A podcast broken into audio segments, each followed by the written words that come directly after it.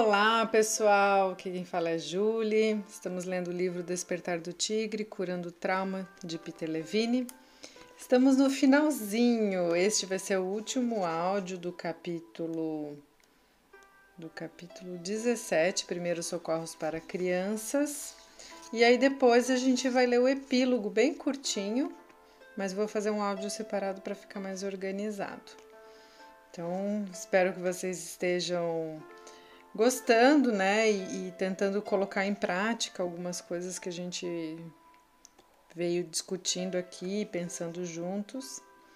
E vamos ler então o subtítulo que diz Jogo traumático, reatuação e renegociação, na página 222.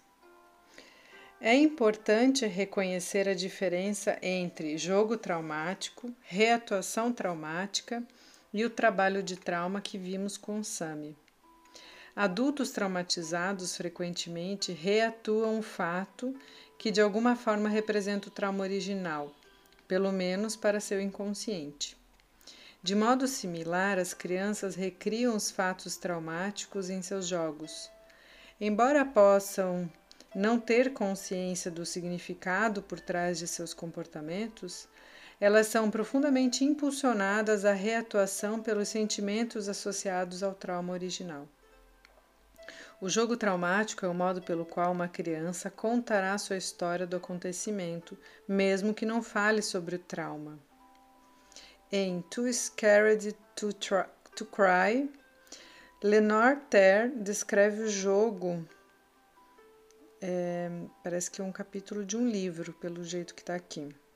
Lenore Ter descreve o jogo e as respostas de Lauren, de três anos e meio, enquanto brincava com carros de brinquedo.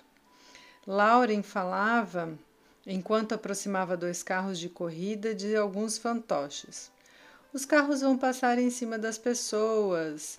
Eles estão apontando suas partes pontudas para as pessoas. As pessoas estão apavoradas. Uma parte pontuda vai entrar em suas barrigas e em suas bocas e em suas. E ela apontava sua saia. Minha barriga dói, eu não quero mais brincar. Lauren para quando esse sintoma corporal de medo aparece. Essa é uma reação típica. Ela pode voltar repetidamente à mesma brincadeira e a cada vez irá parar quando o medo emergir sob a forma de dor em sua barriga. Alguns psicólogos diriam que Lauren está usando seu jogo como uma tentativa de obter algum controle sobre a situação que a traumatizou. Seu jogo se parece com os tratamentos de exposição usados rotineiramente para ajudar adultos a superar fobias. Entretanto, Ter aponta que essa técnica é bastante lenta para curar a perturbação de crianças, caso chegue a fazê-lo. O mais frequente é que a brincadeira seja compulsivamente repetida sem resolução. Isso pode reforçar o impacto traumático, do mesmo modo que a reatuação e o reviver catártico de experiências podem reforçar o trauma com adultos. O trabalho ou renegociação de uma experiência traumática, como vimos com Sami, representa um processo que é fundamentalmente diferente do jogo traumático ou da reatuação. A maioria das crianças tentará evitar os sentimentos traumáticos que sua brincadeira evoca, se não houver intercorrência a si mesmas. Com orientação, Sami foi capaz de viver seus sentimentos, dominando gradual e sequencialmente seu medo. Usando passo a passo essa renegociação do fato traumático e o apoio do, ursinho, do urso Pooh, Sami conseguiu emergir como vitorioso e herói.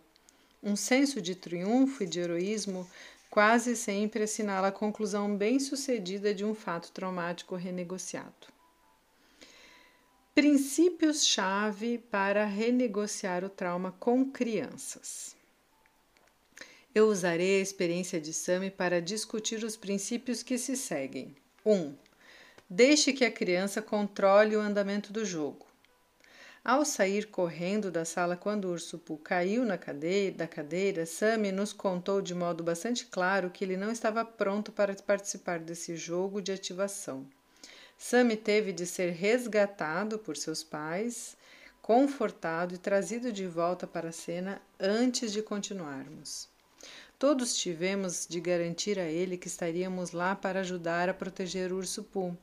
Ajudamos Sammy a se aproximar do jogo ao lhe oferecermos este apoio e garantia. Quando ele correu para o quarto em vez de porta fora, estava nos dizendo que se sentia menos ameaçado e que confiava mais em nosso apoio.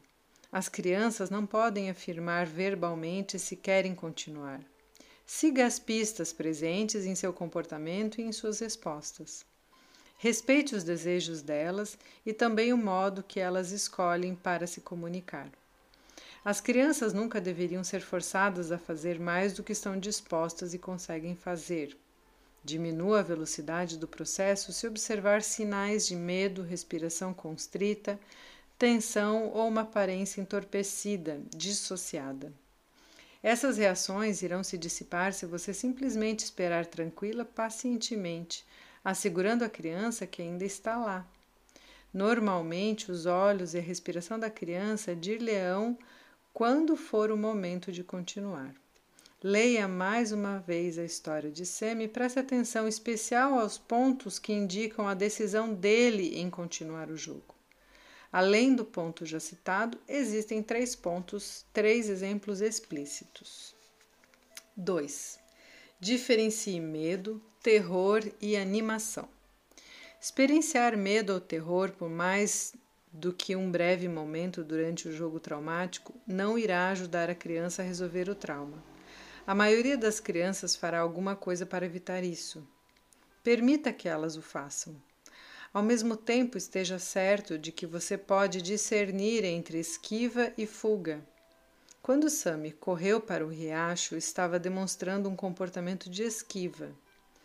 Para resolver uma reação traumática, ele precisava sentir que estava no controle de suas ações, em vez de ser levado a agir por suas emoções. O comportamento esquivo ocorre quando o medo e o terror ameaçam sobrecarregar a criança.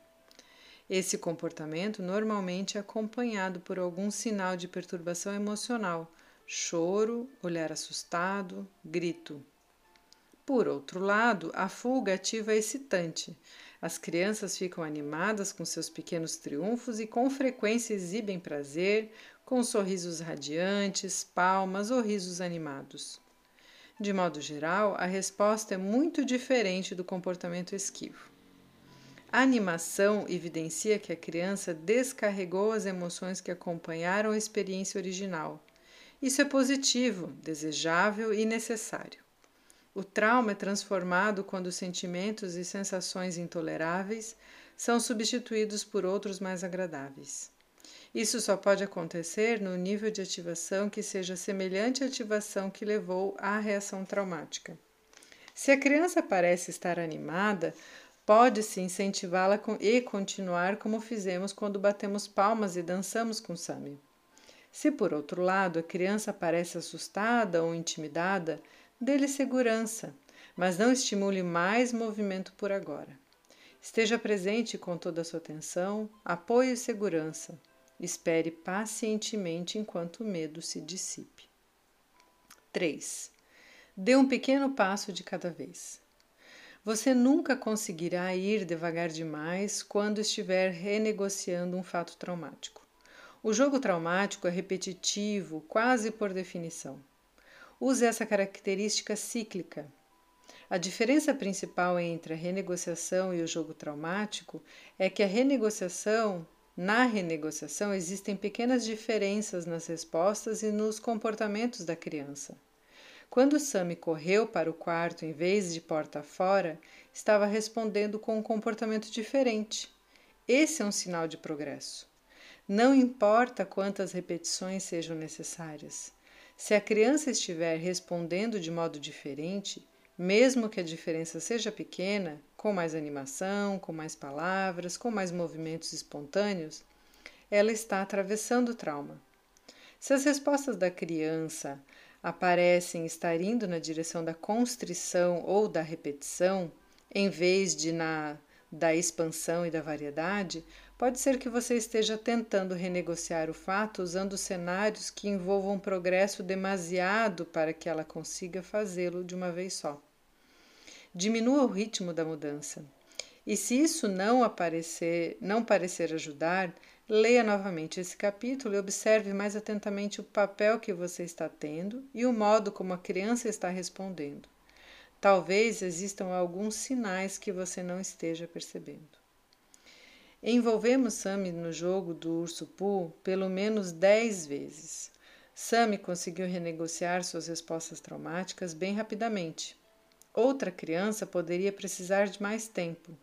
Não se preocupe com o número de vezes em que você tiver de passar pelo que parece ser a mesma coisa. Se a criança estiver respondendo, esqueça suas preocupações e aproveite a brincadeira. 4. Seja paciente, um bom continente. Lembre-se de que a natureza está do seu lado.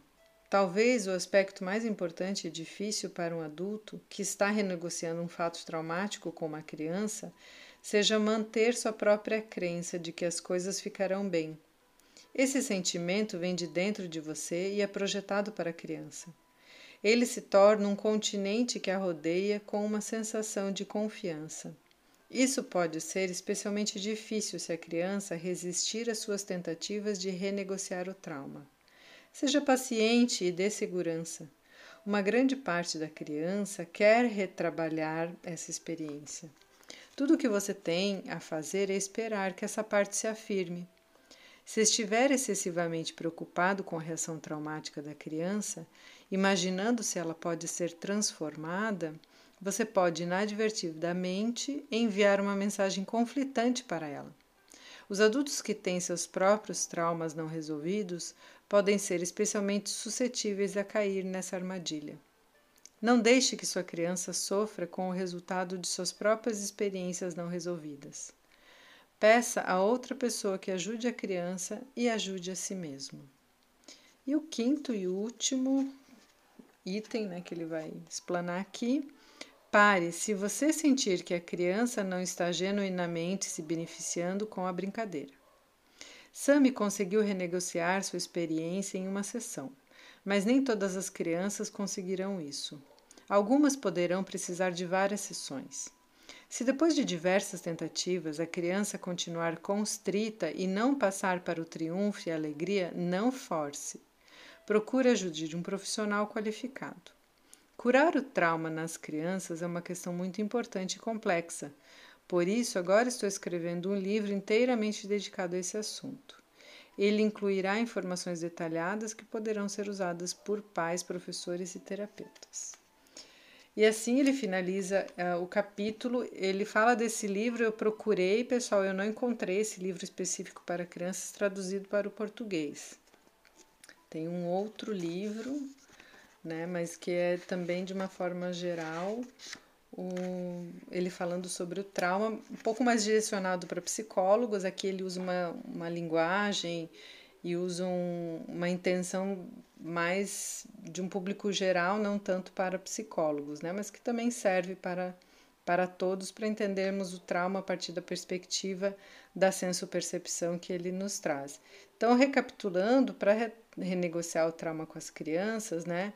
Deixe que a criança controle o jogo, Diferencie esse, o medo, o terror e a animação, né?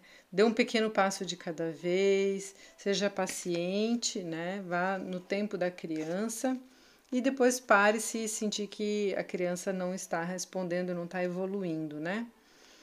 E no próximo áudio vamos ler o epílogo para finalizar o livro.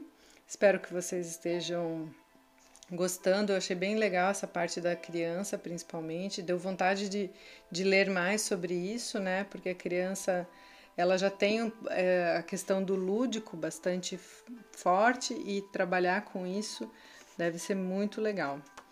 Que vocês tenham um lindo dia e até o próximo áudio.